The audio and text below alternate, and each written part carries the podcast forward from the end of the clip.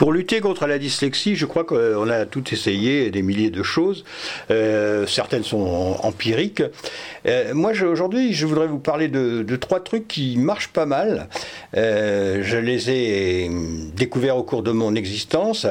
alors donc, la, première chose, et vous pouvez l'essayer avec vos enfants, bien sûr. Hein, la première chose, c'est bon, essayer de que vos enfants dyslexiques lisent. Alors, vous allez me dire, ah, c'est pas possible, souvent ils ont horreur de ça, je sais, mais trouver des livres avec beaucoup d'images, avec quelques mots seulement, euh, après emmenez-les vers les BD, euh, si vous parvenez à les faire lire un peu, euh, ça va développer, ça c'est les spécialistes qui le disent, l'air du langage dans leur cerveau.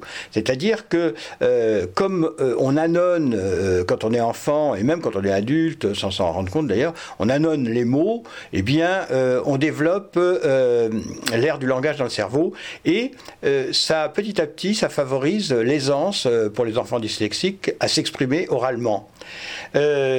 aussi, un deuxième truc, Parfois, quand vous avez beaucoup de difficultés à, la lecture et à l'écriture pour les enfants dyslexiques, c'est leur apprendre par le, langage des signes c'est-à-dire euh, parler avec les mains. Vous savez que les personnes muettes euh, s'expriment avec les mains.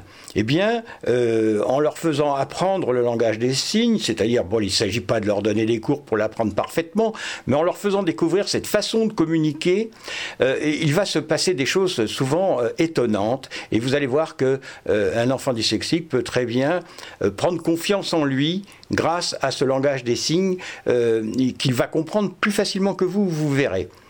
Et enfin, euh, vous le savez, euh, les langues étrangères pour les dyslexiques, euh, c'est l'horreur, surtout tel que c'est enseigné à l'école. Pourquoi? Parce qu'on ne parvient pas à suivre avec le groupe et donc on, est largué rapidement quand on est un enfant dyslexique. Eh bien, vous avez quelque chose qui peut pallier à cela, c'est l'immersion. bien sûr, ça nous fend le cœur de nous séparer de nos enfants, mais faites-le, envoyez vos enfants en immersion dans des familles, par exemple en Angleterre, mais vraiment en, immersion totale, hein, il n'est pas question de parler français, et vous verrez les progrès extraordinaires que votre enfant va euh, faire et connaître. Euh, vous serez vraiment étonné. Et c'est le seul moyen pour les dyslexiques euh, d'apprendre des langues étrangères et les apprendre très vite.